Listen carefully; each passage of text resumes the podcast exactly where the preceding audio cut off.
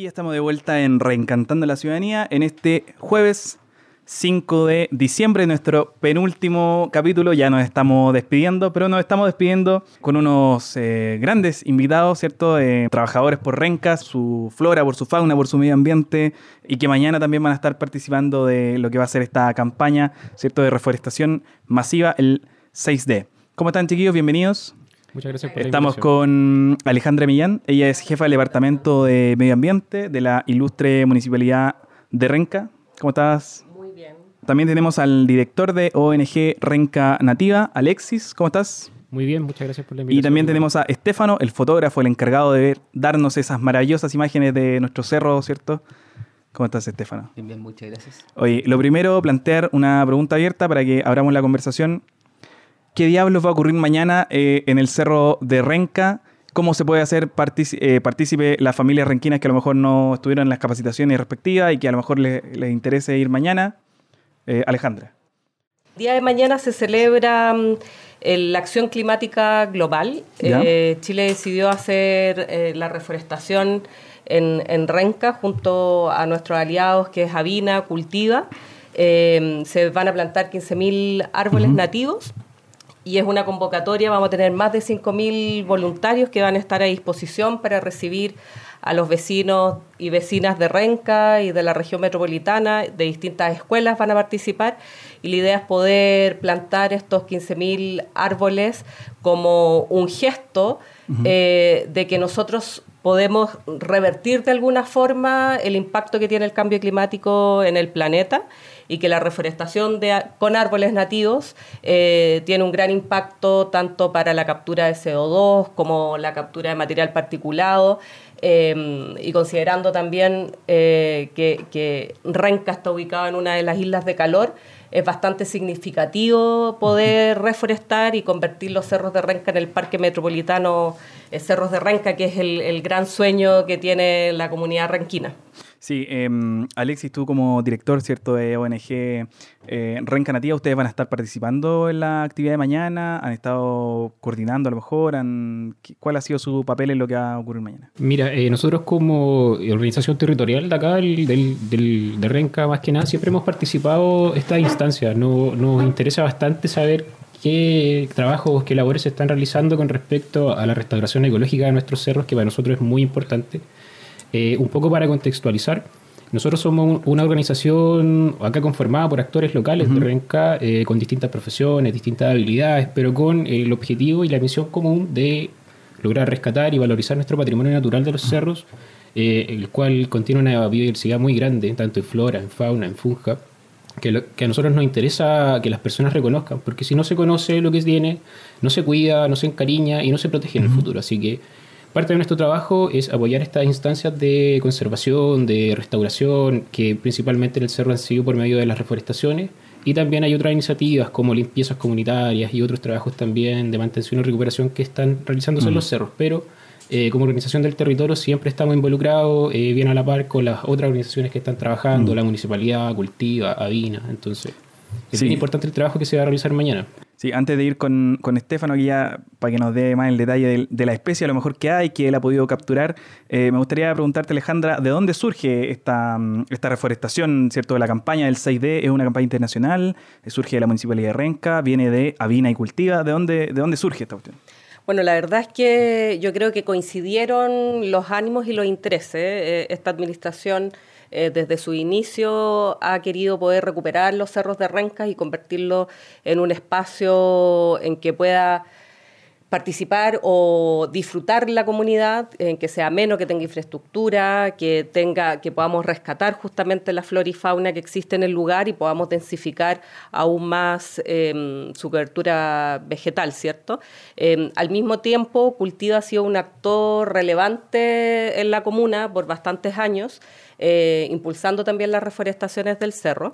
Y a raíz del el, hito que se iba y que fue cancelado, que se iba a desarrollar en, en, Chile, que era la COP25, surge esta iniciativa de poder hacer la reforestación más grande de la historia de Chile Se había pensado en un inicio eh, poder hacer una reforestación de 30.000 árboles em, y que hoy día se, van a, se comprometen los 30.000 árboles, pero van a ser en dos periodos. El primero eh, van a ser 15.000 árboles que se van a plantar el día de mañana y toda la comunidad renquina que nos está escuchando hoy día está muy bienvenido a participar. Eh, vamos a estar inscribiendo desde las 9 de la mañana a las 11 em, quienes quieran participar y van a tener todos los implementos que se requieren para aquello. Em, y en, el invierno del 2020 se van a plantar los otros 15.000 árboles. Así es que esta, fueron como distintos eventos e iniciativas que básicamente se unieron, que nace en Chile en Renca la reforestación, pero el, el 6T se amplifica y es la oportunidad para todos los países a desarrollar acciones climáticas en sus propios países y el día de mañana van a haber distintos países desarrollando distintas iniciativas, no solamente de reforestación, pero también otras que han elegido los propios países para mm, mostrar su compromiso. te quería preguntar, ¿esta división de 15.000 y 15.000 es producto de la bajada de la COP o hay otra razón ahí de...? Yo creo que hay varios factores que influyen en esa decisión. Em, básicamente cuando se piensa esta iniciativa de poder convocar a esta gran reforestación, había el compromiso de poder levantar recursos. Eh, ahí tenemos aliados de la empresa privada que han querido participar en esta iniciativa y evidentemente realizar el hito del, de la COP25 acá esperaba poder recaudar los fondos para aquello. Ahora, al caerse, cambia un poco el escenario, también las expectativas y también considerar Em, algo que es real, ¿verdad? De que hay temporalidades y que es mucho más recomendable poder regar en el periodo de invierno, eh, que asegura cierta humedad. Eh, y entonces estos 15.000 primeros árboles que se van a plantar van a contar con este sistema tecnificado que ya está instalado en el cerro, pero considera otros elementos del contexto social eh, y consideraciones también eh, ecosistémicas, digamos, que, que, potencia la sobrevivencia de estos 30.000 árboles que se van a plantar en su totalidad. Sí, recién mencionada la COP25, vamos a volver en unos minutos a, lo que es la COP25 y lo que significa, em, pero me gustaría volver a, a, Estefano o partir con, con Estefano, que, perdón que no te haya... Em, oye, Estefano, eh, recién Alejandra mencionaba esta, esta, esta idea de la nueva administración municipal, ¿cierto?, de transformar al, al cerro eh, en un parque metropolitano, ¿cierto? Con, toda la, con todo lo que eso conlleva. Em, tú en tu, en tu labor dentro de Renca Nativa y también como una de las personas que está encargado, ¿cierto?, de documentar, de registrar, a lo mejor de investigar, primero preguntarte cómo es la, composición en términos de, fauna, a lo mejor del cerro, y, si de parte de la administración municipal estos pasos que se han ido dando han servido de alguna forma o ya se pueden visualizar algunos avances en ese... Ya, en lo que respecta a la al ecosistema mismo, nosotros tenemos la, eh, la suerte de tener algo que es propio de nuestro territorio. O sea, eh, todo lo que tenemos acá no lo vamos a encontrar en ningún otro lado. Y desde ahí parte la necesidad de nosotros, como renquinos, de decir, oye, tenemos que poner esto en valor. También sucedieron varios, varias cosas, em, por ejemplo, el, proyecto inmobiliario de Lo Campino, que fue una alerta para toda la, la gente interesada en la protección del medio ambiente eh, para decir, oye, están pasando cosas en el cerro y nosotros como eh, vecinos tenemos que hacernos cargo y tenemos que eh, estar ahí y ver qué es lo que está pasando y si podemos ser influir en las decisiones que se vayan a tomar, tenemos que hacerlo. Mm. Entonces, parte, parte como también desde esa intención ciudadana de que no venga cualquier persona a decir lo que se tiene que hacer o no en, el espacio natural. Mm. Oye, y si, y si pensamos a lo mejor el cerro como un, como un pequeño ecosistema, ¿cierto? Con, con sus respectivas especies que tú decías que se dan acá nomás. Eh, si pudiésemos hablar a lo mejor hace, un, hace unos cinco años atrás y cómo se encuentra hoy día el cerro o en el proceso que se está dando, ¿está mejor? ¿Está peor? ¿Qué, ¿Cómo lo ves tú? Eh, prefiero ser crítico a la hora de, hablar de lo que está pasando en el cerro. Eh, hay una hay una realidad mundial de, cambios eh, dramáticos en cómo están, eh, están estos espacios y eh, el daño mismo que, que, las amenazas que tienen. ¿ya? cada vez son mayores. Por suerte eh, se, está considerando esto hacerlo un parque, pero de todas maneras nosotros como medioambientalistas creemos que no es, no es suficiente. Mm. Hacer un parque no es suficiente a la hora de, de proteger flora y fauna, ya porque eso es solamente una consideración administrativa. Nosotros tenemos que pensar que el, cerro es un cerro completo. Mm. El parque es solo una fracción, lo que va a, destruir todo este proyecto inmobiliario de lo campino también es parte del cerro, van a haber especies que van a ser eh, eliminadas. Ya lo conocíamos, a lo mejor el, el, Parque Metropolitano Cerro de Renco, lo que se plantea en esta primera etapa, es solamente una fracción del, una porción, ¿cierto?, de lo que representa el, cerro. Nosotros igual entendemos al cerro como un ecosistema total. el, tema administrativo para las especies que se encuentran ahí no significa Oye, ¿y, cuáles son estas especies que se dan como en renca nomás o que están presentes así las más notables? Acá, bueno, eh, donde nosotros hacemos harto hincapié es en la avifauna que tenemos acá, ya porque esa es constante. La, la, la, flora es estacional, así que eh, siempre va a ir, eh, a medida que van eh, progresando en la estación, obviamente va, a comportarse de manera distinta, pero las aves siempre están. Las aves son las únicas que tienen la posibilidad de movilizarse sin tener que encontrarse con una ciudad entre medio. Entonces, eh, nos encontramos en este espacio con las especies más magníficas que nosotros tenemos en el territorio. tenemos a la, el águila chilena, los peucos, tenemos cernícalos, tenemos rapaces. Mm. Entonces, en el eh, Cerro de los Ruiz se dan harto de, de, ah, En realidad, si uno mira, si uno mira, hay de todo. Mm. Eh, es increíble eh, lo que significa cambiar el paradigma de solamente ocupar un espacio a, a, investigarlo, a disfrutarlo, mm. a, ocuparlo como una instancia de educación y no solamente un espacio de consumo, que es más, o menos lo que está, se está planteando ahora a nivel de eh, de parques. De, contingencia igual, como vamos a pensar todo que es en la medida Solamente como área verde de recreación, ¿no? Claro. Sí, ahí está también la... Entonces, eh, vamos a volver sobre eso con... ¿Puedo agregar algo de lo que dicen? Lo que pasa es que para mí, para mí por lo menos es un honor estar con, con estos renquinos que, que, son los guardianes del cerro y que han hecho mucha investigación y hay, hay muchos saberes, digamos, que están acá y por eso mm, contenta de estar acá y que seamos aliados con el municipio para poder sacar distintos proyectos. Em, pero a propósito de lo que tú mencionabas, en los cerros de Renca hay grandes tesoros de, especies arbóreas que son legendarias, y hay guayacanes, hay winganes, em, y no es, bueno, son especies que, necesitan estar resguardadas, ¿no? no vamos a indicar, obviamente hay que conocerlas, pero lo que quiero decir es que hay lugares en que hay especies que tienen más de 500 años.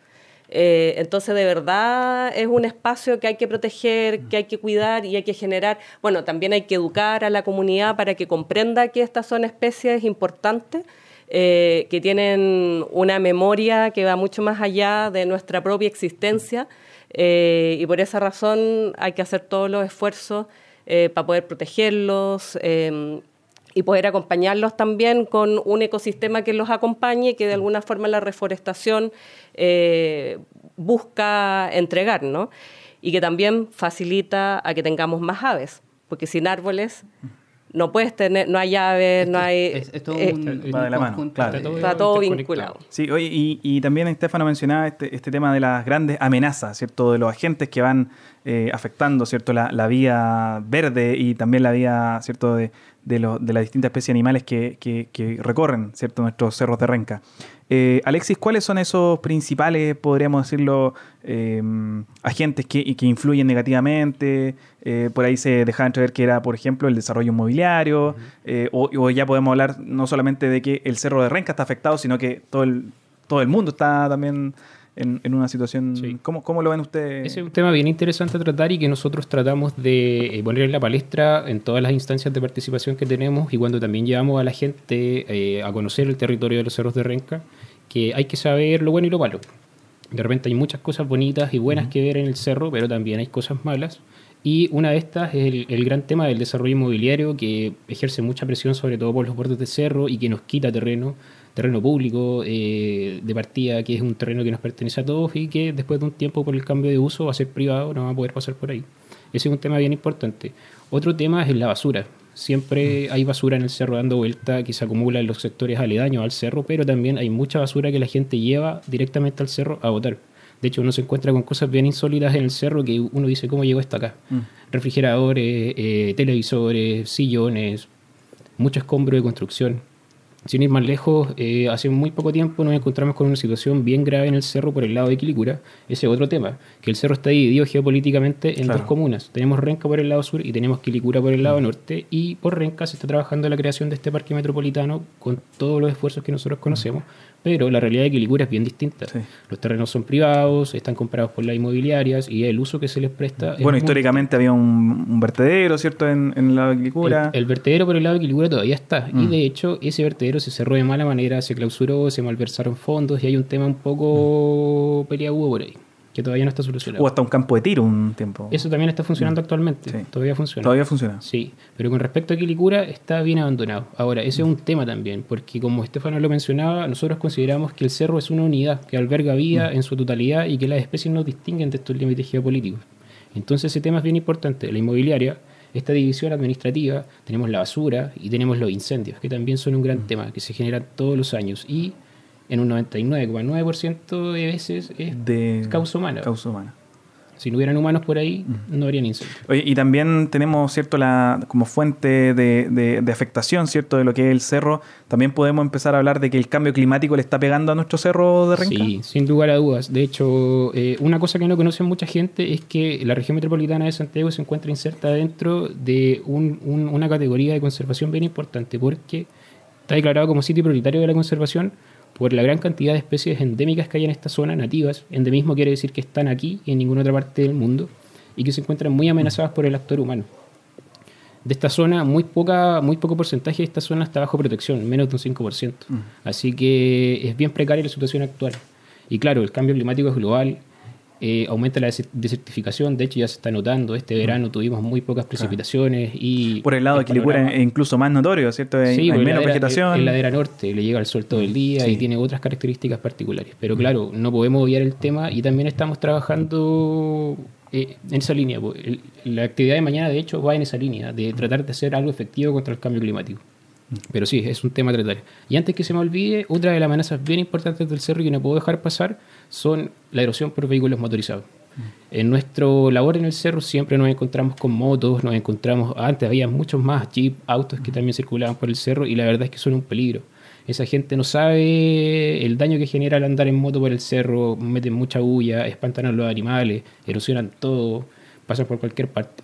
Y muchas veces nos hemos tenido que hacer un lado cuando nosotros vamos caminando, haciendo un guiado con gente, con niños, porque los tipos no respetan. No van al cerro si es que no es en moto y para ellos es un deporte. Así que están haciendo algo positivo. Entonces, parte de nuestra labor también está en hacer hincapié ahí y tratar de que la gente cambie un poco su visión para lograr nuestro objetivo. Mm. Alejandra, y respecto a esto último que, que mencionaba ahí Alexi, ¿Hay alguna posibilidad, por ejemplo, de establecer mediante ordenanza municipal o, algún, algún reglamento, por ejemplo, de uso de parque, la prohibición de alguno de estos, de estos, de estos agentes, por ejemplo, los tipos que andan en moto enduro, por ejemplo? Sin duda. Em, bueno, el trabajo que se hizo el año pasado, ¿cierto? Levantando este plan maestro de los cerros de Renca, identifica un poco cuáles son los usos, eh, cuáles son los riesgos que existen y, claro, el cerro hoy día, como bien indicaba Alex, tiene, Alexis, tienen distintos usos y de alguna forma hay que ver cómo tú generas una gobernanza del cerro en que puedas protegerlo, pero también em, hacerlo de una forma de, generar los espacios de los otros que usan eso, esos sitios. Em, la administración en general em, tiene la voluntad de poder tener un mejor control del, del, tránsito de, estos vehículos. Eh, por esa razón se han puesto bastantes barreras eh, para el ingreso del cerro para poder tener un control de quienes transitan por él. Eh, y está habilitado el estacionamiento justamente para que sea un parque transitable. Lamentablemente, como tenemos una división administrativa en que también tiene acceso por, em, por Quilicura. Quilicura no se ha sumado a la posibilidad de generar un, cerro parque, ellos no tienen un, plan maestro como lo tiene Renca a lo mejor. No, porque los terrenos, como bien decía Alexis, son privados. Y como está este proyecto inmobiliario que casi cubre la totalidad del terreno por el lado del sector de Quilicura, eh, no es algo que esté en las manos del municipio de Quilicura, sino más bien de los propietarios de esos terrenos. Dentro de, de las mitigaciones, digamos, que propone esa inmobiliaria es generar cierto parque recreativo con especies nativas también, eh, sin embargo, la construcción inmobiliaria de todas formas tiene un impacto significativo. O sea, el, el, proyecto, este, este barrio Locampino, se, se va a seguir expandiendo hacia más arriba en... Para aclarar un poco ese punto, hay que mencionar que los cerros de Renca tienen en su totalidad 840 hectáreas aproximadamente. Y este nuevo proyecto, Mirador Locampino se llama, y abarca ya son edificios directamente la falda. Abarca 101 hectáreas de la falda del cerro, lo que equivale casi a un octavo de la totalidad de los cerros. Así que ustedes se pueden imaginar el nivel de intervención que va a tener el lugar, que va a ser muy grande, y cambiando el uso de suelo totalmente porque van a ser casas, van a ser departamentos, van a construir 5.000 viviendas que son de otra clase social, de otro contexto social también distinto al nuestro. Así que ellos dialogan de forma distinta también con el cerro. ¿Cuál habría sido la acción que podría haber tomado el municipio, en este caso de Quilicura, para evitar eh, ese tipo de... o hay una decisión política, por ejemplo, de permitir que la inmobiliaria sigan creciendo dentro de la comuna? De hecho, bueno, no, se puede cambiar, por ejemplo, el plan regulador e impedir que... Lo que pasa es que eso, eso fue una problemática que se generó a nivel eh, regional. regional hubieron muchas negligencias y tenemos que eh, tratarlas como tales a la hora de tomar decisiones respecto a cómo se iban a ocupar ciertos ciertos espacios del territorio. Mm. Obviamente cuando te dicen em, vamos a invertir mil millones de dólares en un proyecto, a, mucha gente se le tienen que haber eh, abierto mucho los ojos y haber dicho, oye, qué interesante tanto cero. Mm. Y de hecho, eh, gente de la comuna de Quilicura nos dijo como administrativamente que a la municipalidad no le interesaba qué se hacía o no se hacía, siempre y cuando mm. estuviera dentro de, o sea, de voluntad nada, solamente lo que está dentro del margen. Oye, y eso en diferencia a lo mejor con, con, Renca, el plan regulador nuevo contempla a lo mejor restringir en, en estos terrenos privados, por ejemplo, que son, que son parte del, Cerro Renca, porque entendamos que el proyecto del parque es, ya lo, ya lo decíamos, una fracción, ¿cierto?, de, de, de estas 800 hectáreas que componen el conjunto de cerros de Renca. El, plano regulador, por ejemplo, el, nuevo plano regulador que se está discutiendo, ¿le pone un freno, por ejemplo, al desarrollo inmobiliario en lo que es el cerro de Renca? Como... Em, quiero hacer dos precisiones, contestar tu pregunta, pero también complementar un poquito lo que decían antes. Em, desde el punto de vista, a ver, la planificación a nivel regional se rige por, por el el plan regulador, metropolitano. ¿cierto? Eh, y en general ahí se establece que los cerros isla están destinados para área verde. Eh, no tengo el, año en particular, pero entiendo que hubo en un momento en el que se flexibiliza, digamos, esa normativa y permite de que puedan cambiar el uso de suelo eh, de Cerros Isla, y ahí es cuando, en la época que estaba la administración, que, fue ese cambio, eh, permite, digamos, ingresar proyectos inmobiliarios. Esa esa fue una de las argumentaciones, digamos, que utilizó la administración de Renca para observar, digamos, este proyecto, pero legalmente está permitido. Entonces, una vez que, está un propietario y que tú le permites, digamos, la construcción, es, es muy difícil poder revertirlo. Ahora, en los terrenos que están en, la comuna de Renca, también tenemos una mixtura de terrenos públicos que son 200, eh, eh, hectáreas y hay otras 200 hectáreas que son terrenos privados también. Yo entiendo que desde el plan regulador lo que se busca es mantener eh, toda la, área montañosa, digamos, de, de Renca como área verde pero qué es lo que hacen los privados en esas áreas, es muy difícil de controlar dada la constitución que tenemos hoy día. ah, o sea, también se, mezcla con lo que es el panorama. ¿Se puede mezclar con lo que es el panorama nacional a lo mejor? ¿O, fallas estructurales también parte que sean Es parte del, como del ideario administrativo. De, la defensa acérrima de la propiedad, por ejemplo. Entonces hay el, hecho de, no poder garantizar eh, ciertas protecciones en lo que respecta a lo natural, obviamente deja todo en un montón de muchas intenciones cuando eh, a nivel eh, legislativo no, no, se puede hacer mucho. De hecho, nosotros igual hemos estado investigando cómo frenar un poco este tipo de, de situaciones, porque hay leyes también que se solapan. Por ejemplo, la, la ley de casi pesca protege mm. a, la especie eh, de rapaces en particular. Hay un listado muy acotado de especies, deberían ser todas, porque en realidad todas las especies están solamente acá. Pero hay un, hay un, un, listado acotado de especies mm. que tienen que ser protegidas. Y por ejemplo, el, el proyecto inmobiliario de Quilicura va a, arrasar con un nido de una especie que es protegida. Mm cuando ellos vinieron a hacer la investigación dijeron que Que solamente se da en ese lugar. Que solamente está establecida en ese lugar, pero por la ley de caza, eh, todas las especies nativas, aves principalmente, están protegidas por la ley y no se pueden tocar, no se pueden destruir nidos, no se pueden tocar madrigueras. ¿Y, qué va a pasar en ese caso? ¿Va a llegar la inmobiliaria y simplemente va a pasar por encima? Va a pasar por arriba, pero eh, hay temas de compensación de por medio.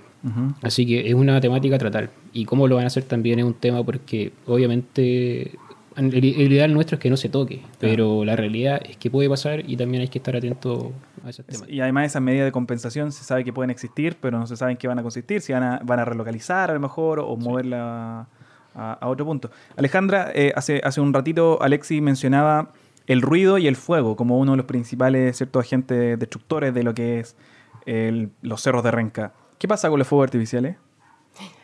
Los fuegos artificiales. es, polémico.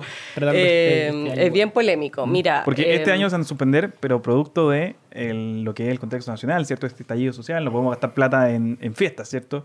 Em, ¿Qué pasa con los fuegos artificiales? Porque efectivamente su impacto sonoro es mucho mayor al de una moto de enduro. Em, y, hemos visto en los últimos, en los últimos años eh, que han sido grandes iniciadores de foco de incendio. Así es. Eh, mira, yo tengo una postura personal eh, desde el punto de vista medioambiental. Yo creo que los fuegos artificiales no solamente contaminan, eh, sino también que perturba, digamos, las aves y los animales que puedan vivir en un lugar tan... es como uno de los, de, los patrimonios, patrimonios naturales que tiene Renca, por lo cual genera un estrés bastante alto. Ahora eh, se hizo la consulta eh, participativa, ¿cierto? Que además estaba planificada y fue justo en, antes y después del estallido social. Eh, por lo cual se perdió un poquitito, la gente yo creo que, se olvidó un poco, de la temática, pero creo también que es importante educar a la comunidad de lo que implican los fuegos artificiales, porque yo creo que ganó el sí porque hay una trascendencia cultural de lo que mm. significa estar en familia, ver los fuegos artificiales y pasar un buen momento, digamos, a fin de año. Sin embargo, el impacto que eso tiene justamente para mantener y conservar un parque metropolitano con especies nativas que además sabemos que tienen más de 400 años, la verdad es que eh, desde mi punto de vista es más lo que se pierde, el peligro de la pérdida, que, que la ganancia. Eh, y en una etapa a lo mejor un poco más avanzada del proyecto, ¿va a ser incompatible eh, la existencia del parque metropolitano en términos de, como lo conocemos, no sé, Cerro San Cristóbal, con la posibilidad de que haya fuegos artificiales? Eh, ¿cómo, cómo, qué pasa ahí? Para nosotros sí. bueno, yo asumo que su postura es totalmente en contra del... Sí, del... De, todas maneras. sí de todas maneras. Lo, lo, hemos planteado siempre que se pueda. Eh, en, para que se entienda un poco el que no es solamente algo de, mm, eh, de capricho, mm. sino estamos hablando de, cosas muy, muy claras, de problemáticas muy reales y que de hecho ya en otras partes ya derechamente ya no se está haciendo. Mm. O sea... Por razones medioambientales. Por razones medioambientales e incluso eh, por cosas un poco más particulares, que de pronto uno la, la obvia y la mascota sufre, eh, niños con algún eh, alguna capacidad distinta, mm. también no lo entienden, entonces también ellos se sienten en una, en una, situación muy problemática y, y, yo me la juego por empatizar, o sea, mm. Yo empatizo con el medio ambiente, yo empatizo con la gente, yo empatizo con las mascotas, o sea... Oye, ¿y alguna, alguna alternativa que, que, exista a lo mejor en otra parte del mundo a, los fuegos artificiales? Mira, show de luces, por ejemplo. Sí, con respecto a eso, también lo conversamos en su momento, porque nuestra postura es totalmente en contra de este tipo de actividades. Van en contra de lo que se está haciendo, van en contra del parque metropolitano en nuestros ideales. Pero también entendemos que, claro, pues está en el ideario de la gente esta celebración, comillas, pero también al momento de querer cambiar el paradigma hay que ofrecer alternativas.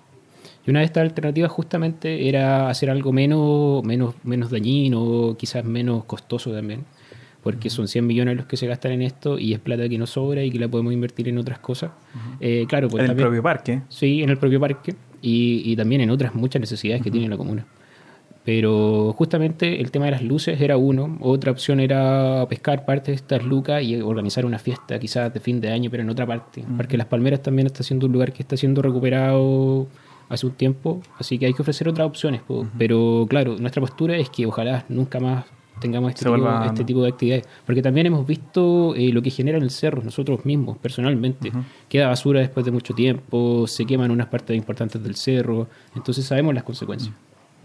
Em, Alejandra, me gustaría que nos saliéramos a lo mejor un poquitito, vamos a volver sin duda a lo que es Renca, pero conversar también de esta otra patita que tenemos que es la COP25, ¿no?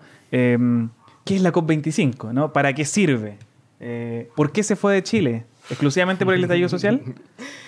Eh, ¿Cómo era la organización? Bueno, la, ¿Iba bien o iba mal la, de Chile, antes del, estallido? Bueno, la COP25 ¿Mm? es como es la, cumbre de las partes de los países del mundo, digamos, eh, los gobiernos del mundo, donde discuten sobre el cambio climático y qué acciones tomar para disminuir las emisiones de efecto invernadero. Em, es una instancia gubernamental en que están los científicos que ponen las evidencias, digamos, de, cómo efectivamente ha ido aumentando las temperaturas en el planeta y lo que eso implica en nuestras vidas y los ecosistemas y la sobrevivencia de la especie humana en la Tierra. Em, esto han tenido 25 años de discusiones y este año era bastante crítico justamente porque ya estamos viviendo las consecuencias del cambio climático y Chile es uno de los 10 países con mayores riesgos eh, de estos cambios climáticos. Entonces, era mm, una gran oportunidad para que Chile, los ciudadanos, pudiesen mostrar al mundo, digamos, cuáles son los impactos que, ha tenido, que ha tenido En nuestro país Em, y que de alguna forma se mezcló, porque estaba hace mucho tiempo como el tema climático a través de los jóvenes de, del eh, Friday for, el Viernes por el Futuro, Friday for Future, eh, haciendo marchas, movilizándose, eh, mostrando de que si no hacíamos a propósito de los fuegos artificiales un cambio y que empecemos a, a, solidarizar, digamos, con lo que está pasando con el entorno y el impacto que tienen nuestras acciones, sencillamente no íbamos a poder contárselo a nuestros hijos y a nuestros nietos.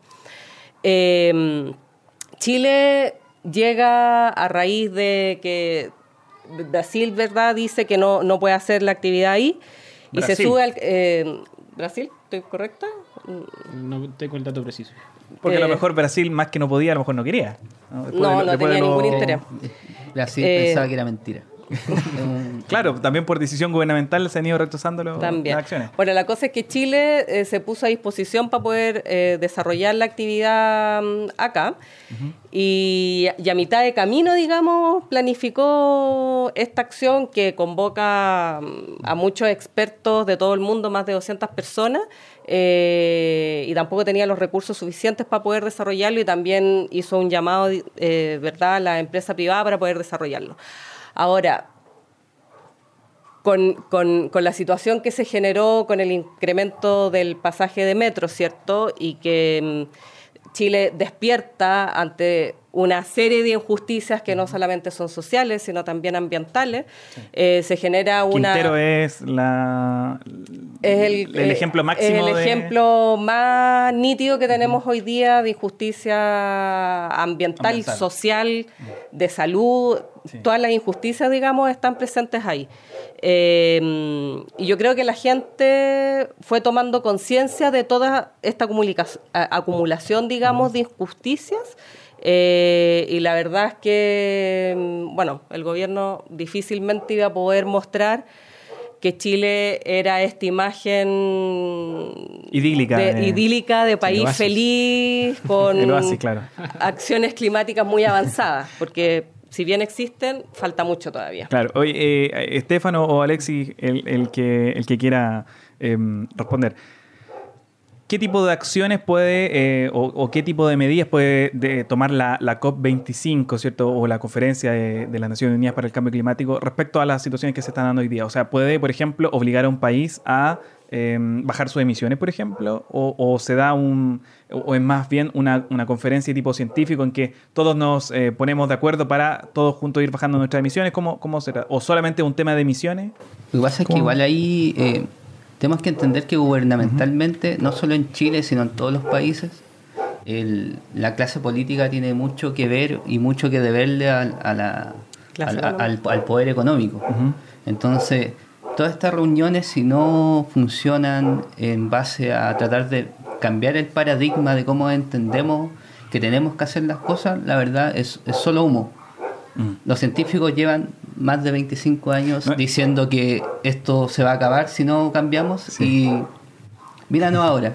No, lo, llamativo lo que, de lo que explicaba Alejandra es que decía que los científicos van a probar la, la, existencia o no del cambio climático, como si tuviésemos que discutir todavía de, su pertinencia no, de que, de que es un, hecho científico. Es que hay, hay, países que todavía no avalan la existencia del cambio climático. Y ese eh, es un gran tema, porque yo creo que todos los países, de alguna forma, Estados Unidos, que, que hoy día pues se está amenazando que se va a retirar, ¿cierto? O sea, hemos visto en los últimos años el impacto que ha tenido en inundaciones y cambio de temperatura bastante drástico. Y, no, solo, no solo eso, o sea, las guerras en el Medio Oriente no son por nada. Sí, hay problemas de agua, hay problemas eh, de, de intereses. Sobre recursos. Mira, yo recuerdo, yo que soy de educación, siempre lo cuento, yo que soy de escuela pública, en los años 90, cuando yo estaba en la básica, esto ya se estaba discutiendo. Con la vuelta a la democracia, esto ya se estaba discutiendo. Bueno, de hecho, los protocolos de Tokio son del 92. ¿Cierto? Entonces se estaban hablando de las pruebas atómicas, se estaban hablando de la globalización, de qué eh, íbamos a hacer nosotros como ciudadanos a la hora de que llegaba esta globalización y nos caía encima porque era inevitable. Entonces, no son cosas nuevas. O sea, para mí, yo he estado toda una vida discutiendo sobre qué estamos haciendo y hacia dónde estamos llevando el planeta, ya sea a nivel eh, ambiental, como político, como económico. Mm. Y Latinoamérica, que es la gran castigada, porque finalmente es acá donde se explotan toda la, mm. todos los recursos naturales, mm. eh, ahora nos vemos en una situación súper eh, Probablemente el continente que era el más verde, eh, con una Amazonía gigante, con unos ecosistemas muy em, diferentes, pero ricos en su composición, y que hoy día están lamentablemente siendo... Estamos discutiendo de, oye... Eh, ¿Cuántas hectáreas menos hay que talar? Exacto, así como... Oh, ¿Cuánto será lo menos para que podamos mm. todos seguir respirando? Sí, oye, eh, Alexis, está, eh, Estefano comentaba algo muy notable, que es esta, esta falta de decisión política muchas veces. Eh, por ejemplo, eh, parece contraproducente, ¿no? vamos a bajar todas las emisiones y vamos a apostar por un planeta verde, ¿cierto? Pero la explotación de petróleo aumenta. por ejemplo, en estos días en Argentina se está desarrollando un, problema ahí porque eh, el nuevo gobierno, por ejemplo, va a nombrar un ministro para la explotación de vaca muerta, que es un yacimiento de gasífero y, petrolífero en el sur de Argentina, en Neuquén, y, al mismo tiempo están abrazando las causas ambientalistas. Entonces, no es un, poco contraproducente. Entonces, eso a nivel político, ¿cierto? Y a nivel cultural de los ciudadanos, de nosotros. ¿Qué, ¿Qué podemos hacer? ¿Cómo podemos a lo mejor sumarnos a este espíritu de, de COP25 o la que venga? Mira, eh, con respecto a eso, a lo que tú mencionas, igual, claro, un poco para redondear el asunto, en este tema de la Copa al final se toman decisiones y se toman eh, decisiones a largo plazo o medidas que se van a tomar a largo plazo o mediano plazo, principalmente con el tema de las emisiones, de, de los combustibles fósiles y de todo el asunto que eso implica, pero también hay que entender que dentro de este grupo, dentro de la COP, están los grandes países que son los que generan más problemas. Ah. Y, eso es uno de los puntos que la gente también plantea y reconoce y también se pone tiene su postura que está en contra de esto, organizando cumbres paralelas a la COP25. Mm. Hay algunos ejemplos por ahí y ya se están desarrollando esta semana y por ahí va el descontento. Y también eh, está, está el descontento y están las ganas de generar un cambio de la población general, porque estas medidas las ven a muy largo plazo, son un poco etéreas, no hay mucha Es como, eh, de aquí a 40 años, en vez de subir 3 grados, vamos a subir 2 grados de temperatura a nivel mundial. Claro, pero no hay mucha acción inmediata. Mm. Entonces, la ciudadanía, la ciudadanía quiere hacer cosas y ya se están haciendo cosas. Eh, principalmente por el medio por el tema del reciclaje. Hay varias iniciativas de reciclaje. Podemos hablar un poco de los residuos domiciliarios, donde más de la mitad son orgánicos. Así que si es que tenemos un sistema de compostaje, por ejemplo, vamos a estar disminuyendo ya la mitad de nuestros residuos. Y así para adelante, el tema del reciclaje de los plásticos, hay muchos plásticos que se reciclan y otros que no, que es un tema que la ciudadanía no comprende. Este típico numerito que tienen los plásticos, ya, tienen distintas disposiciones de reciclaje y ese es un tema que no está muy conversado y no está muy discutido, pero que también es interesante a la ciudadanía. Está los cartones y otros muchos materiales también que se pueden reciclar. Está también cómo la gente se comporta en su día a día. Es preguntarse, ¿necesitamos todo lo que estamos consumiendo? Por ahí va la pregunta. Y que son cuestionamientos que han salido a la palestra también en este último tiempo. De repente, de repente por ahí aparece esa estadística, ¿no? De Estados Unidos tiene 11 veces menos población que China y cada persona en Estados Unidos consume 11 veces más petróleo que, un ciudadano chino promedio. Entonces también hay grandes diferencias también de tipo cultural. yo creo que eso es lo que yo rescato de este crisis social, que también la gente ha despertado, ha dicho, estoy viviendo realmente como tengo que vivir, necesito todo lo que tengo para vivir, quizás puedo compartir, quizás mm. puedo buscar otras formas de, de compensar mis necesidades, ah. quizás no necesito tanto. A lo mejor también es tiempo de, ¿cierto?, la revolución interior. Interna. Justamente. Eh, Alejandra, ¿tú querías eh, decir sí, quiero complementar. Eh, en dos, voy a volver a lo de la COP y, y menciona algunas temáticas de la importancia de la ciudadanía en estos cambios, en este cambio de paradigma que comentabas tú, ¿cierto? que claro, en la COP 25 hay representantes de los gobiernos, pero dentro de los gobiernos a quién mandan son distintos ministerios. Y por ejemplo, en Saudi Arabia va el, el ministro del petróleo como para que comprendan, digamos, lo que implica la negociación en ese espacio en el que están protegiendo los intereses de poder seguir explotando. de hecho, ellos mismos patrocinan, por ejemplo, la OPEP, ¿cierto? Que, que maneja el precio del petróleo y, los grados de explotación. Exacto. Eh, Entonces, bastante complejo esas discusiones y, todo avance que ahí se desarrolle es bienvenido, mm. porque es necesario. Pero no es suficiente. Mm. ¿Cómo, cómo le exigimos a, esos, a, esos, países que son grandes contaminantes decirle, oye, ya, pues, eh, bajen un poquito? Eh, porque, por ejemplo, eh, ¿cómo, le pedimos a Estados Unidos y a, qué sé yo, Guinea Ecuatorial que bajen en la misma proporción lo que contaminan, ¿cierto? Cuando son totalmente diferentes en, lo que contaminan, en, qué componentes eh, están emitiendo. Bueno, ahí entramos a un tema bastante interesante que tiene que ver con lo que se entiende por desarrollo. Y ahí es una gran disputa también a nivel internacional entre los grandes países que se llaman industrializados y que son quienes emiten más eh, CO2, ¿cierto? Y los países que están en vías de desarrollo. Eh, esto ha sido como una discusión bastante antigua dentro del espacio de la COP climática. Em, que ellos consideran que también tienen el derecho de poder desarrollarse y eso puede ser incluso a costa de cierta contaminación. Ah. Eh, pero hoy día estamos en un momento en el que tenemos que reflexionar sobre qué es lo que entendemos por desarrollo. Y si es desarrollo es igual a la cantidad de cosas que tú compras, endeudándote sin tener o endeudándote varias veces tu sueldo, ¿cachai? Para poder pretender tener esta calidad de vida o es como lo que apuntas tú, cómo yo genero una comunidad fortalecida, establezco lazos de solidaridad que me pueden dar más eh, felicidad, digamos, eh, en la existencia que solamente las cosas materiales. Y ahí vamos entonces a cuál es la importancia que tiene la ciudadanía también en identificar cuáles son las cosas que se le dan valor y que no son las cosas materiales. Ejemplo, aparte del reciclaje, que acá en la comuna... Em, Hace un par de semanas tenían la inauguración del... la inauguración del Punto Limpio, muy feliz porque fue un proceso bastante largo, eh, pero el reciclaje sin duda es una... Es una de las medidas que uno puede tomar para poder generar esta economía circular, pero antes del reciclaje tendríamos que estar buscando la reducción de la, de, la basura, ¿verdad? Y poder estar reutilizando o transformarla en otra cosa. Te iba a mencionar las tres R, pero parece que son cuatro, ¿no? Hay una que reducir. Cinco, ah, es rechazar, ah, reducir, reciclar, en la, en la eh, generación... reeducar. Hay, y, por ejemplo, esta, esta inauguración del punto limpio, ¿es solamente acopio? Eh, ¿qué, por ejemplo, si yo tengo un, unas botellas en la casa y, quiero llevarle a este punto limpio, ¿qué, ¿qué, significa? ¿Hay algún proceso de reutilización? O Mira, nosotros eh, al lado del, del, punto limpio tenemos el Centro de Educación Ambiental. ¿Esto en el Parque Las Palmeras? En Parque Las Palmeras, en Los Tilos con amatistas.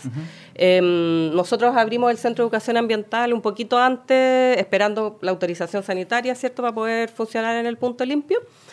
Eh, algunos de los materiales que se ocupan en ese lugar se reutilizan en los talleres, porque los talleres están focalizados principalmente en mostrar técnicas eh, y eh, aprendizaje, digamos, conocimientos de cómo poder reutilizar ciertos, ciertos materiales para poder generar cosas para la casa, aliviar el bolsillo, no sé, se han hecho cosas con neumáticos, eh, camitas Aparte de, quemarlo. no, no hay que quemarlo, es muy tóxico. Eh, camitas de, perro, futones, cosas así, o bien utilizar las botellas en, en distintos elementos, juegos para niños, etcétera. Eh, tenemos una alianza con, una de, con una empresa, con Plumavic, por ejemplo, que las convierte en pintura, eh, que es, eh, ahí se me fue ahora, Tecno... Tecno algo. Sí, y que se ganó además como el premio a Boni de innovación, qué sé yo, porque eso es, bastante positivo, digamos. y en este minuto lo que estamos haciendo con los cerca de 10 tipos de residuos eh, que estamos recolectando es poder valorizarlo para poder reinsertarlo dentro de los talleres de educación ambiental que estamos eh, haciendo.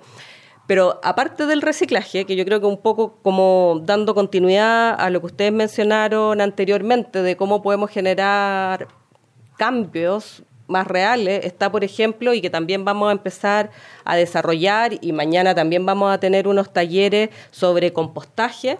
Em, vamos a tener este mes talleres en el centro sobre huerto, porque básicamente lo que tenemos que generar son formas de vida que sean más sostenibles y que podamos nosotros también generar nuestro propio alimento eh, y asegurar cierto lo que se llama la seguridad alimentaria y que no seamos siempre dependientes de los productos que están afuera, eh, sobre todo ahora con la crisis, están, ¿no es cierto?, muchos supermercados cerrados y si mm. la comunidad tuviese sus huertitos eh, de dónde proveerse, podría ser mucho más sostenible. ¿En Renca hay alguna mm, algún ejemplo, por ejemplo, de algún huerto comunitario que esté operando?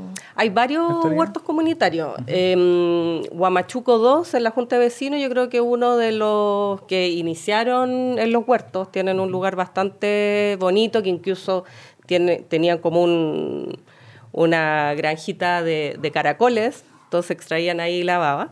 Eh, ustedes también en Renca Nativa han desarrollado una experiencia bastante interesante de bioconstrucción, eh, muy bonita, que ahí yo creo que ellos, que es mejor para explicar Bioconstrucción. Sí.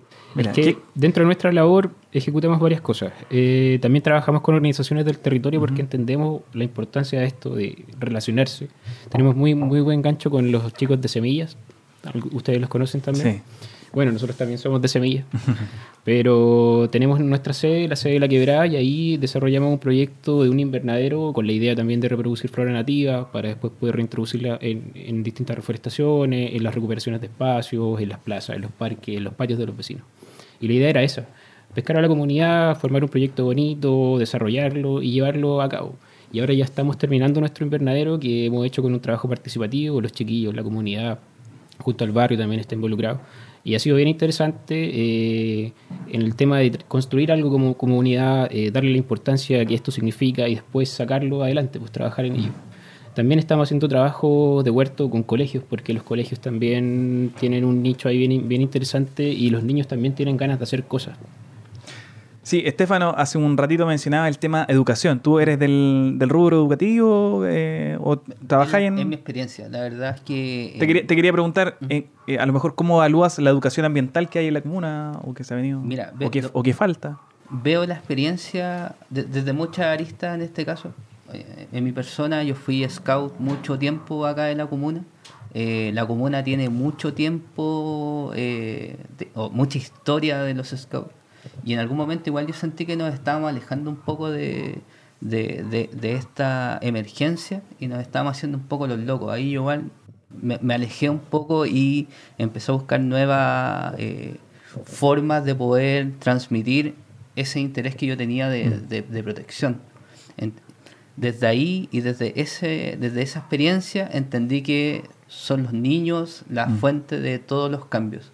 Nosotros como adultos ya estamos en una situación de status quo, ya estamos discutiendo muchas cosas que son muy válidas, pero nosotros ya estamos implantados en un sistema que... Parece que la pelea de nosotros es como la reducción, el reciclaje, ¿cierto? Pero la, la generación que viene a lo mejor es la que va... Es la que te va a decir, oye, ¿sabéis que tu sistema económico no funciona? no?". Y es muy válido, ¿cachai? Muy válido porque ellos están desde otra perspectiva observando. Yo lo veo desde la perspectiva de que yo puedo perder mi trabajo y bla, bla, bla. Pero los chicos lo ven desde el, el- el- el punto de vista que todos debiéramos verlo que es humano, desde un valor humano, así como... Y la experiencia ha sido muy grata y los chicos han sido siempre muy receptivos de lo que nosotros les estamos hablando. Claro. Oye, Alejandra, y, y, mm, a lo mejor el municipio en, en- en un área a lo mejor ya un poquito más de educación, ¿está desarrollando algo en los colegios de Renca respecto a educación ambiental, eh, impulsado por usted o el Departamento de Educación? ¿Algo por ahí? Sí, mira, eh, com- comparto totalmente lo que tú mencionas, de que los jóvenes, los niños son lo- el motor del cambio en nuestra sociedad.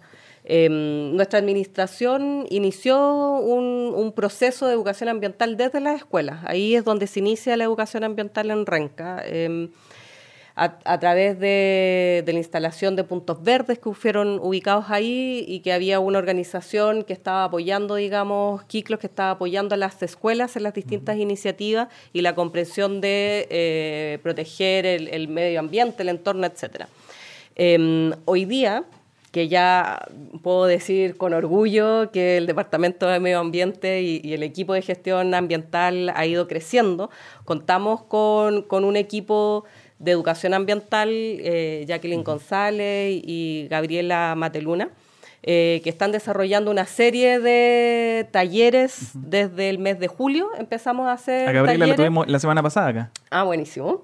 Eh, Y la verdad es que aprovecho la instancia para hacer saber a los vecinos y vecinas que aún no saben que tenemos talleres todos los meses, todas las semanas, eh, planificados de cambio climático, de huerta. ¿y, y a dónde podemos conocer el detalle de eso? Eh, tendría que estar publicado en la página web de, la de municipalidad, eh, y el de Facebook también. Nosotros en el departamento tenemos afiches, estamos haciendo talleres también en la Junta de Vecinos, sobre todo en, en estos lugares donde están ubicados los puntos verdes que tenemos de botellas PET y, y de vidrio, para poder también concientizar eh, las, buenas prácticas del reciclaje en esos lugares.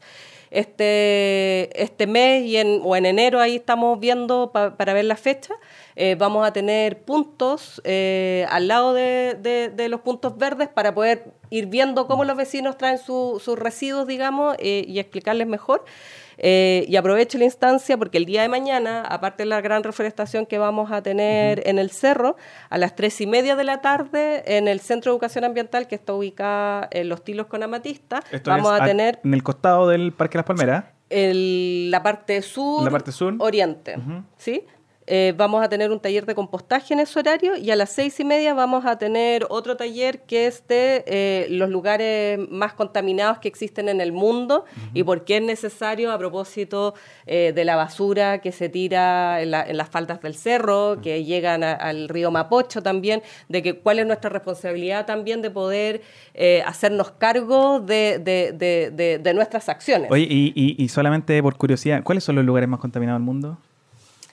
Hay lugares en India que son bastante mm. críticos. Hay, hay, lugar, hay varios lugares en el mundo en que hay alta contaminación. y ahí tienes distintos tipos de contaminación. Otros problemas también, pues hay contaminación de agua, hay falta de, de, acción del Estado también en ese caso. De acción del Estado y de infraestructura. O sea, yo creo que para nosotros que estamos, que ya llevamos un, hemos ido evolucionando, digamos, en la red de reciclaje, hoy día contamos con, con un punto limpio, eh, desde que yo ingresé, digamos, a trabajar en el municipio, que recibía una gran demanda de poder reciclar, pero no contábamos con la infraestructura. ¿Vienen más puntos limpios? Eh, ¿Hay algún em, proyecto avanzar en más? No se ha presentado el proyecto, pero sí estamos pensando en... A lo mejor en la zona más poniente de la comuna. Exactamente. Necesitamos, bueno, teníamos un... lamentablemente estábamos en conversaciones con, con Walmart para poder instalar eh, un punto verde en el estacionamiento del supermercado y lamentablemente esa propuesta se cayó, pero vamos a buscar financiamiento, se quemó, esa propuesta se quemó literalmente. Oye, antes de, vamos antes a buscar financiamiento mm, central para poder desarrollar otro punto verde. Oye, antes, antes de hacer una, una ronda ya de cierre y que nos inviten a las actividades que vienen, te quería preguntar, ¿qué cresta es una isla de calor? Que lo mencionaste una al, isla de comienzo. calor. ¿Y, cómo, nos afecta a lo mejor en, Renca? Sí. ¿Es, provocada naturalmente o, hay...? Eh, son varios factores. A ver, vinculado al cambio climático, eh, lo que no solamente tenemos calor, sino que tenemos temperaturas más extremas. Em, y nos Renca está ubicada junto a otras seis comunas en una, lo que se llama una isla de calor, que quiere decir que nuestra comuna eh, tiene temperaturas más altas que el resto de las comunas en la región. ¿ya? Se concentra el calor en ese lugar. Los factores por los cuales eso sucede puede ser porque hay más cemento, que, que concentra el calor porque hay menos áreas verdes, puede ser geográfica también. las comunas de la, de la zona norponiente también tienen menor prevalencia de áreas verdes, por ejemplo. Tiene mayor eh, cantidad de, polvo en suspensión, que también es una problemática que el tema del aeropuerto también. se agudiza, digamos, en este sector. Eso también mm. puede ser un factor que son grandes bueno, Generalmente las mediciones que se hacen de calidad del aire siempre toman como referencia también a Pudahuel, ¿cierto? Por, por, el, por el entorno este del... Pudahuel y Cerro Navia son los dos eh, medidores, digamos, que saltan primero cuando hay contaminación del aire y renca. Ahora, este fenómeno eh, tiene entonces una es parte provocado por las condiciones del lugar y también eh, tiene... Se incrementa con el cambio climático. entonces ahí toma aún más relevancia el poder generar un bosque y tengamos una mayor cantidad de áreas verdes por habitantes en la comuna.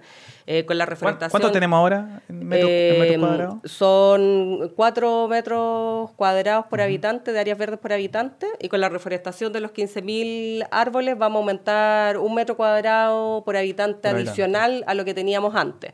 Em, por lo cual es muy importante, pero eso también afecta, nosotros tenemos un, alto índice, digamos, de, de adulto mayor en la comuna, que la, población etaria que se ve más afectada por estos cambios de temperatura son los bebés, los niños ah, y, el adulto mayor. Eh, y también estamos haciendo dentro de las acciones climáticas, nosotros hicimos un plan local de cambio climático que fue en forma participativa, hicimos todo este análisis de cuáles son los distintos riesgos y amenazas que tiene la comuna, justamente para tomar, o sea, diseñar una política pública y poder responder para minimizar, digamos, esos impactos. Eh, y el sistema de salud, evidentemente, se ve afectado por, o sea, se ve mm, incrementado su uso a raíz del impacto que tienen las personas, que no, no, no es tan lineal eh, darse cuenta que es por el cambio climático, pero al tener mayor temperatura, eh, se sube la presión, la gente se, ¿será siente que, mal. ¿Será que cuando el presidente hablaba de ese enemigo silencioso no se refería a lo mejor al cambio climático? Porque también es un enemigo silencioso como lo describe em, Alejandra. Sí, chiquillos, antes de, despedirnos, eh, me gustaría que em, quisiéramos una, una, una ronda a lo mejor de un mensaje a los renquinos o, a, los vecinos del mundo respecto a lo que significa el cambio climático y la protección del medio ambiente y también que puedan tener la, tribuna para difundir todas las actividades que van a estar teniendo porque el 6D es un hito, pero además ustedes están desarrollando eh, eh, otra, otra actividad o eh, tienen por ejemplo estos trayectos que me decías de recorridos del cerro Eh, ¿Cuáles son las actividades que vienen en particular para Renca Nativa? Eh, mira, yo quiero aprovechar la ocasión para invitar a la gente a, nuestro cerro. El cerro está ahí disponible eh, todo el año, varía dinámicamente a lo largo del año y siempre tiene algo que ofrecer. Eso es lo que a nosotros nos gusta. Siempre nos encontramos con algo, con algo bonito, con algo interesante. En ese sentido, eh, que los renquinos aprovechen el espacio que tienen, que es único en la región, mencionando también el tema de que si lo recuperamos vamos a poder solventar varios de estas problemáticas que estábamos mencionando. El tema de la temperatura es uno. El cerro nos entrega varios beneficios ecosistémicos si es que los tratamos de manera correcta. La limpieza de los contaminantes atmosféricos, la filtración de aguas lluvias, el tema de la regulación de la temperatura a nivel local. Pero el principal es que nos ofrece un escenario amplio, muy diverso y grande para ejecutar la cantidad impensable de actividades que uno quiera desarrollar en el lugar, que es un beneficio gigantesco. Y con respecto a la actividad de reencanativa, bueno, nosotros siempre estamos trabajando en el cerro, eh, nuestra labor es llevar gente al cerro, así que atentos a la página, nos pueden buscar en Instagram, en Facebook. Sí, eso, te quería preguntar, ¿cómo los contactamos? Eh, todas las redes sociales. nos pueden buscar en, Instagram, eh, en Facebook como Reencanativa tenemos el correo renca, rencanativa.gmail.com donde nos pueden hacer todas las consultas que, que, estimen convenientes. Eh, también ayudamos a canalizar porque no podemos hacerlo todo, claramente. Eh, eh, quería aprovechar igual sí, por supuesto. el, nosotros como Renca Nativa no, no estamos solo en esto. Hay muchas organizaciones que están participando, que nos están acompañando. Dentro de esta de esta necesidad, eh, también nos estamos asociando. Ah, eh, esto igual es una... Me, tiro el carrín de hacer la invitación abierta. estamos haciendo una agrupación que se llama Renuco, que está juntando eh, actores medioambientales de la comuna y estamos haciendo algunos proyectos. Renuco. Renuco. ¿Qué significa? Eh, renuco es como... Renuco es un significado mapuche porque también ah, hay Pensé que era una sigla de relacionada con Renca. Ah, pueblos originarios también trabajando ah. dentro de la temática ambiental de la comuna, re importante, y Renuco tiene relación con el agua del cerro. Mm. Oye, y, una última pregunta a propósito del, del cerro. La renca, ¿cierto? Que es una, una planta. ¿Quedan eh, ejemplares en la comuna, en, el, cerro? Justamente renca eh, y la comuna de renca debe su nombre a una planta que actualmente la comunidad desconoce pero el nombre deriva de esto, de que mm. antes Renca era un lugar que era distinto y se fue transformando con el paso del tiempo y en este territorio había mucha de esta planta, la planta. Renca, que es una planta amarilla muy parecida al diente de león, pero más grande, con otras características morfológicas y que eh, debido principalmente al sobrepastoreo se fue perdiendo mucho. El ganado se lo comió y ahora solamente subsiste en las partes más altas del cerro. Nosotros la hemos mm. registrado casi llegando a la cumbre del cerro y no la puedes encontrar en ningún otro lugar. Pero quedan todavía ejemplares. Sí, todavía quedan. ¿Y, solamente se da acá? ¿O, hay no, la distribución es desde la cuarta región, pero ah. el límite sur es este, en la región metropolitana. Y esto es, el único sitio en el que va quedando por aquí. Hay algunos en, en, los, en los predios precordilleranos también se da pero eh, hay que entender que el Cerro Renca tiene una condición especial de Cerro Isla y que las especies que se mantienen acá han ido evolucionando en el tiempo en una línea. Entonces de repente se, la identificación se pierde y tiene sus particularidades y singularidades. Mm. Entonces eso hay que entender, que nosotros tenemos un territorio único que debemos preservar y que también hay que transmitir esto a las nuevas generaciones. Y la importancia, el sentido de identidad, que los ranquinos se identifiquen con, su nombre, con su patrimonio, con su historia. Mm. Para allá vamos, para allá van nuestras actividades. Muy bien. Y Alejandra, ¿qué te gustaría decirle a los renquinos? A lo mejor invitarlos a alguna actividad. aparte del 6D. Eh, aparte del día de mañana, yo creo que mm, eh, invitar a los vecinos a que estén atentos y que se pongan en contacto con nosotros si es que están interesados en recibir algún taller en particular. Eh, somos bastante flexibles porque tenemos una gama bien amplia desde eficiencia energética, eh, cosas más prácticas en huerto, etc. Em, y nos pueden escribir a CEA, CEA, que es Centro de Educación Ambiental, arroba renca.cl eh, y pueden contactarse con nosotros, ya sea para tener el taller en el Centro de Educación Ambiental, o bien nosotros nos acercamos a la Junta de Vecinos o la organización que esté interesada en poder participar de estas actividades. Eh, quería mencionar que para nosotros es súper importante la participación de los vecinos en la apropiación del cerro, como ustedes bien mencionaban, eh, porque a propósito del descontento social, nosotros queremos generar justicia social y justicia ambiental. Y eso lo tenemos que hacer entre todos. Y para eso tiene que participar eh, la comunidad y tenemos, esto es como el inicio de una relación virtuosa para el cuidado del medio ambiente, pero todavía se viene mucho más, así que estamos súper llanos a, trabajar con la comunidad, a generar proyectos y podamos mejorar la calidad de vida de la comuna y del mundo. Oye, em, y ya estamos finalizando entonces este capítulo de este programa Reencantando la Ciudadanía, su penúltima edición. La próxima semana nos despedimos. Hasta ¿Hasta cuándo, Luis? ¿Hasta marzo, abril? Quizá, sí. Esperamos tener, eh, ¿cierto? Con, todas las correcciones técnicas, a lo mejor, con un nuevo integrante. Así que ahí vamos a estar comunicándonos también en víspera de lo que va a ser la, segunda temporada de Reencantando la Ciudadanía. ¿Y la próxima semana ya lo podemos comunicar? Sí. Tenemos eh, la confirmación entonces. La próxima semana vamos a tener nuestro último capítulo con la diputada Carol Cariola. Así que quedan todos también invitados. Agradecemos, por supuesto, a um, Estefano por haber estado junto con nosotros. Él es fotógrafo, ¿cierto? También colaborador de ONG Renca Nativa. A Alexis, director de Renca Nativa, esta organización, ya nos contaban de, investigación, de defensa, ¿cierto? De, lo que es el patrimonio em, natural de la comuna de Renca. Y también, por supuesto, a Alejandra Millán, jefa del Departamento de Medio Ambiente de la Municipalidad de Renca. Así que muchas gracias por haber estado junto con nosotros. Muchas gracias por la Y nosotros nos empezamos a despedir, ¿cierto? Con eh, oye, eh, la semana pasada, espérate, eh, quiero, quiero primero pasar unos avisos. bueno, además de la reforestación de mañana, ¿cierto? ¿Pueden llegar mañana personas a las 10 y media de la mañana o es necesario haberse...? No, están todos invitados. Ya, ¿a qué hora entonces? Desde las 9 a las 11 se va a estar recepcionando la acreditación para la actividad. Entonces, ¿por el acceso principal del Parque Cerro No, por Portezuelo va a ser El, la bienvenida. La bienvenida, muy bien. Em, sábado 7 entonces, recuerden anotar porque tenemos mucha actividad en la comuna. A las 5 de la tarde va a haber una, mm, una reunión, ¿cierto?, para estudiar las modificaciones del Pladeco eh, que se está realizando de parte de la Secretaría de Planificación del municipio de Renca. En, también pueden encontrar más información en www.pladecorenca.cl. Va a haber una completada beneficio de, Manuel de la familia de Manuel Muga, fallecido en, en este incendio, ¿cierto?, fatídico de la bodega de Kaiser el sábado. 7 desde las 5 de la tarde en Eduardo Garrido Merino, Villa Gabriela Mistral, Renca. Y también va a estar el conversatorio con Hassan Akram, él es académico de la Universidad de Chile y doctor en Ciencias Políticas, esto en Avenida Brasil 7823. El sábado también a las 12 con 30 minutos. Actividades que están desarrollándose en Renca, que parece que también hubo una explosión, un estallido social, pero también una explosión comunitaria, ¿cierto? En, en Renca, y siempre es bienvenido. Oye Luis, y te quería comentar que... Dentro de esta propuesta radiofónica, ¿cierto? Estamos muy, muy tristes porque la semana pasada, se, el sábado, se terminó la radio Beethoven. No sé si ustedes ubicaban la radio Beethoven, la escuchaban.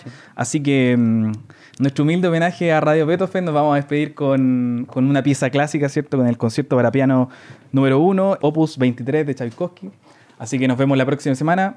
Esto fue Reencantando la Ciudadanía y nos vemos. Chao. Chao, muchas gracias.